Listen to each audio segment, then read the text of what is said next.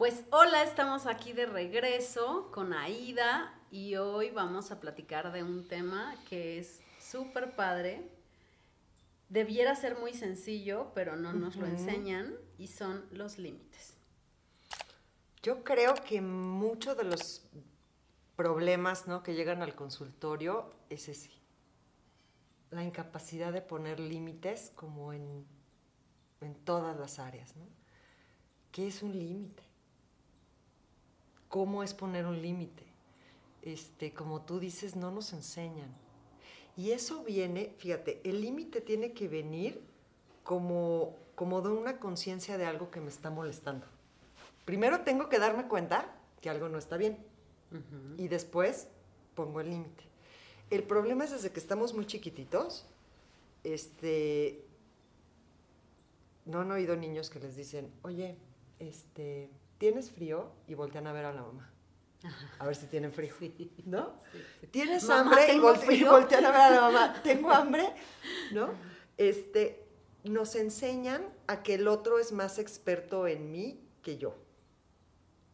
Entonces empezamos a dejar de confiar en nosotros. Para empezar, hay muchos límites que no ponemos porque no detectamos que es un límite que se tenga que poner. Y vamos normalizando muchos tipos como de maltrato sutil, que se requiere un límite y ni siquiera lo vemos.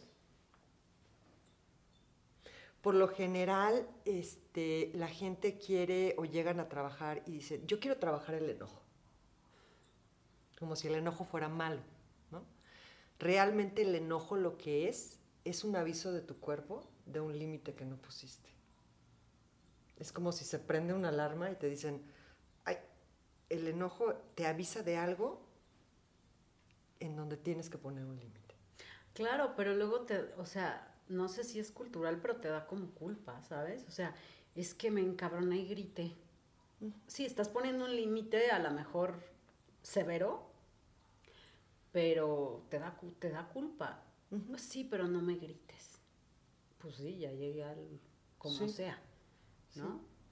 Y el, poner un límite asertivo quiere decir que el límite tenga, o sea, la respuesta sea proporcional a lo que lo causa. Muchas veces el límite que ya ponemos en el grito, en el es como el efecto acumulado de muchos límites que no puse. Y entonces el otro ya nada más me voltea a ver feo. La loca. Y, ah, es porque yo dejé de poner todos los límites que debía haber puesto. Y a lo mejor de una manera mucho más tranquila o no desbordada. Y el problema es que nos enseñan a tú tranquila, no pasa nada. Mira, bien enojado tu papá, mejor cállate. Nos enseñan como a retraernos de tal manera que ya ni detectamos el maltrato, mucho menos sabemos poner un límite o cuando lo ponemos ya está desbordado. Entonces, ¿qué sería poner un límite asertivo que tenga que ver con lo que está pasando en ese momento? Que la respuesta sea proporcional. ¿no? no es lo mismo un límite que yo tengo que poner ante una agresión fuerte que ante un maltrato sutil, que ante un comentario que me hacen. Tengo que yo ir como graduando el límite a la respuesta. El problema es que a veces o no lo noto o estoy desbordado. Ah, a mí me pasa, o realmente mi proceso ha sido así, este, yo he puesto límites ya que no puedo más y que ya soy la loca neurótica, eh, pero pues así fue aprendiendo, o sea, parte del proceso y luego me generaba mucha culpa y entonces se vuelve como un ciclo, ¿no? Súper complicado también. Pero también hoy ya los pongo un poquito antes. No te voy a decir que en el momento adecuado porque es un proceso que he aprendido de grande, muy grande. Pero pues a veces yo digo, pues mejor afuera que adentro, ¿no? Entonces, pues si me salió en la loca, pues ya me salió en la loca. Y hay una cosa súper importante que pasa es que siempre tienes miedo a la reacción del otro, ¿sabes? O sea, a nadie le gusta poner límites ni que te los pongan y siempre es como una cosa de ofensa porque no tenemos como una cultura de respeta al otro y que el otro te respete a ti. Entonces, por eso creo que se vuelven muy complicados. Y entonces yo pensaba el otro día, pero ¿por qué no dijiste nada antes? Por miedo al rechazo del otro, por miedo a que el otro se enoje. Eso es hoy en día digo, y si el otro se enoja, lo siento, y si se va, pues también, ¿no? Pero ha sido un proceso complicado para mí. O sea, no, no ha sido tan sencillo y, hasta que explotaba, sacaba todo y pues también he aprendido a no llevarme hasta allá. Sí, y otra cosa importante es, yo pienso que el límite es decírtelo. No, ahora sí voy a poner un límite. Y le voy a decir que esta es la última vez que lo hace. ¿Cuántas veces han hablado? ¿Cuántas veces han dicho lo mismo y no hacen nada diferente? Un límite tiene que ir acompañado con una acción que lo respalde. Eh, a, veces ni siquiera tendrías que a lo mejor hablarlo, ¿no? Es, ya no estoy. O, o, si, si ya sabe que si llegas tarde, pues la próxima vez ya no te encuentra y ya no estás. Exacto. ¿Sí me entiendes? Es ser congruente con lo que tú estás diciendo que quieres y esperas y lo que estás haciendo. Si, tú dices, oye, respeta mi tiempo, no llegues tarde, para mí es muy importante mi tiempo, y, te echas esa letanía, pero van 10 veces que llega tarde y tú sigues ahí, no es congruente lo que estás haciendo. Por más que tú reclames, un reclamo no es un límite. Un límite es una acción clara que te mueva de la situación que no te está gustando. Primero lo pones en la mesa o sea, le dices, oye, mira, no me gusta que llegues tarde y ya si lo sigue haciendo, ¿te vas? Es que acuérdate que no hay fórmula. Hay veces que toca hablar, hay, hay veces que ya no toca hablar. Lo que sí, no es preguntarte si el límite, el límite no es para que la relación mejore, ¿eh? Eso es súper importante. El límite no te lo voy a poner a ti para que la relación mejore, ni para que tú cambies. El límite lo tengo que poner desde mí y para lo que yo voy a permitir y no voy a permitir. Sí, es un límite para ti, ¿no? Para mí. Yo no, mi límite es no permites más maltrato, no permites más eh, de lo que no quieres. Puedo decirlo, pero tiene que ir acompañado de una acción. Eso creo que es muy importante. Muy importante. Hacerlo consciente, porque luego nos volvemos como, como amenazadores, ¿no? Que eso es muy malo además, porque eso hace precisamente que las relaciones se desgasten, se vuelvan superviciosas. Aparte es muy chistoso porque dicen, no, no, yo sí pongo mis límites. No sabes las, o sea, los, los gritos que le doy, ¿no? Yo sí le digo, no, un reclamo, y eso grábenselo, un reclamo no es un límite es muy diferente. Es como las mamás que se pasan amenazando a los hijos. Y te voy a quitar no sé qué, y te voy a... Y el niño voltea y dice, ay, ajá. Porque no hay ninguna acción que respalde lo que estás diciendo. Es como cuando pido una disculpa. Si yo pido una disculpa, tiene que ir acompañada con una acción que la respalde. Si no, no es una disculpa. Sí, sí. Entonces, con los límites nos pasa igual. ¿Por qué tenemos tanto miedo de poner límites? Por el miedo a, lo que tú dices, a cómo, y si me voy y ya no me habla, pues que no te hable. Pero el problema es que tengo que detectar que ahí yo estoy aguantando de más porque lo que no quiero es que se vaya. Radica mucho en eso, no poner los límites adecuadamente o, o en tiempo y forma, ¿sabes? Y muchas relaciones sí mejoran con eso. No toda la gente está preparada y la que se tenga que ir, pues se tendrá que ir. También hay que estar dispuesto a eso, con los límites, ¿no? Que eso es lo importante. Estás dispuesto a que no respete tus límites porque es una falta de respeto para ti, no está en tu vida, pues sí. Y hay cosas que puedes negociar y hay cosas que no. Y eso es muy personal, ¿sí? Si tú dices, bueno, para mí que salga, eh, que hable con otra eh, en el chat o que se vaya a comer, pues para mí no, y hay gente que sí, ¿no?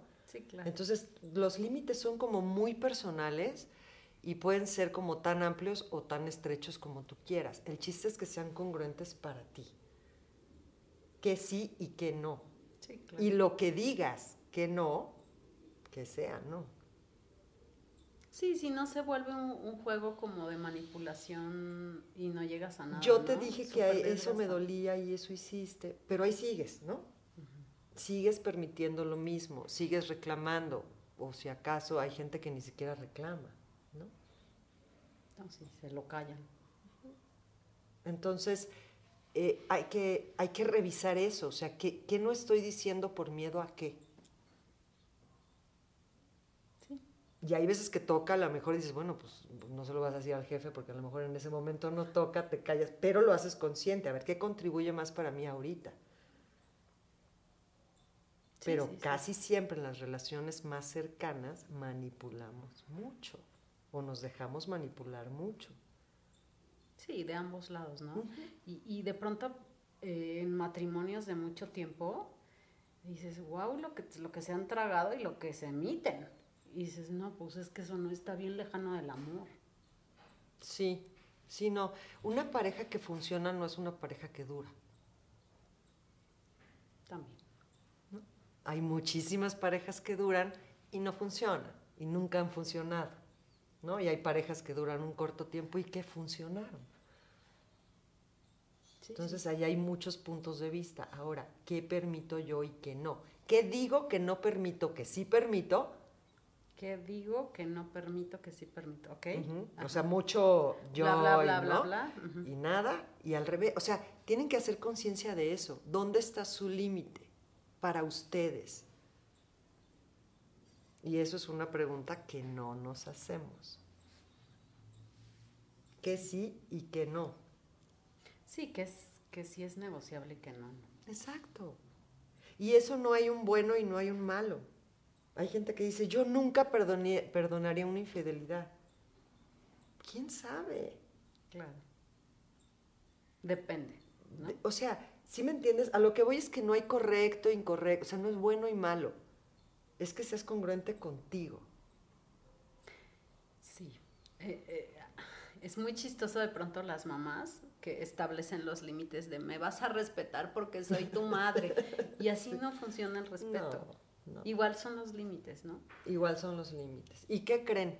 Como en casi ninguna casa nos, a- nos enseñaron a poner límites claros, ni nos los pusieron a nosotros, como dice Tania, no estamos acostumbrados a que alguien con claridad nos diga, oye, esto no me parece y esto no es así, sin que te lo tomes personal y te ofendas. Este, eso lo aprendemos. Pero porque así vivimos no quiere decir que lo tengamos que seguir repitiendo. Sí. Es desaprender muchas cosas e instalar nuevas herramientas en tu vida, como los límites. Y estar dispuesta a que te los pongan. También. Que también a veces, o sea, a veces de, uh, ¿no?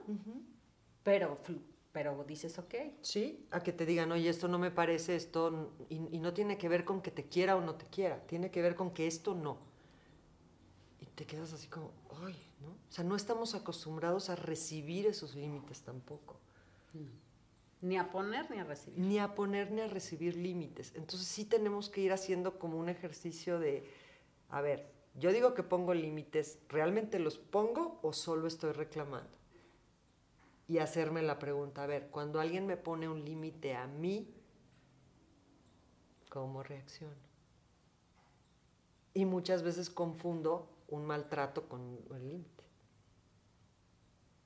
¿Cuál es la diferencia? Por ejemplo, es que me puso un límite, ¿no? Casi, casi que me dio la cachetada porque me la merecía, ¿no? Eso sí ya. ¿Sí? Sí. O sea, me puso un límite. El límite, como les decía, te- tiene que, que corresponder y sobre todo tiene que ser respetuoso. Puedo estar enojado. Puedo estar enojado y poner el límite enojado, pero no faltando al respeto. O sea, un límite agresivo no es, no es un límite, es un maltrato. ¿Sí? Sí. Se lo ganó. ¿no? Se lo ganó. No, es que si yo, si no hubiera llegado tarde no me hubiera pegado. Me puso un límite. No, no es así. Sí. Sí. Sí, sí, sí.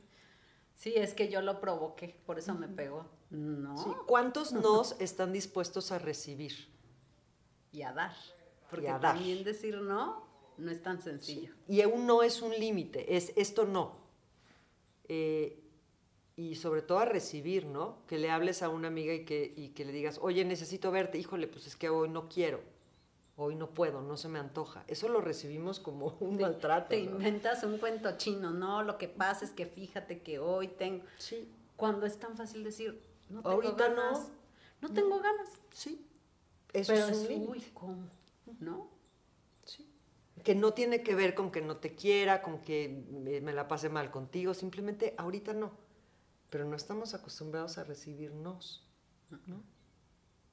Le hablas a alguien que es importante para ti, tiene que estar disponible, porque si no te ofendes. Y realmente no es así. Tengo que estar dispuesto a poner el límite claro y a poder recibir ese límite así de claro igual. Sí, sí. Ay, pues muchas gracias. Es un temazo y creo Sí, que es súper importante que todos los días practiquemos y hagamos conciencia qué nos falta, qué sí, qué no. ¿no? ¿Sí? ¿Cuántos sís que digo son nos? Y eso siempre ¿No? tiene un costo emocional para ti, ¿eh? O sea, ¿Cómo? siempre, siempre que acabas accediendo a algo que no quieres hacer, después el costo lo pagas tú. y entonces- se la cobras Sí, y luego te al enojas. ¿no? Entonces es un círculo de... La, la claridad yo creo que sería el componente principal de una relación. La claridad y la comunicación. Mm, Es que no puedes tener comunicación si no es que eres claro. O sea, cuando tienes esta claridad primero para ti, de qué sí y qué no, y con esta claridad lo, lo pones afuera, la comunicación es más fácil. Sí, sí, sí. Totalmente. Pues Bueno. muchas gracias por haber No, estado aquí. Nos vemos pronto. Gracias. Eh, suscríbanse al canal, mándenos sus comentarios, sus temas y todo lo que quieran saber. Si quieren tener algún invitado también háganoslo saber. Y bueno, nos vemos la próxima emisión. Gracias. Gracias a ti, bye bye. Bye bye.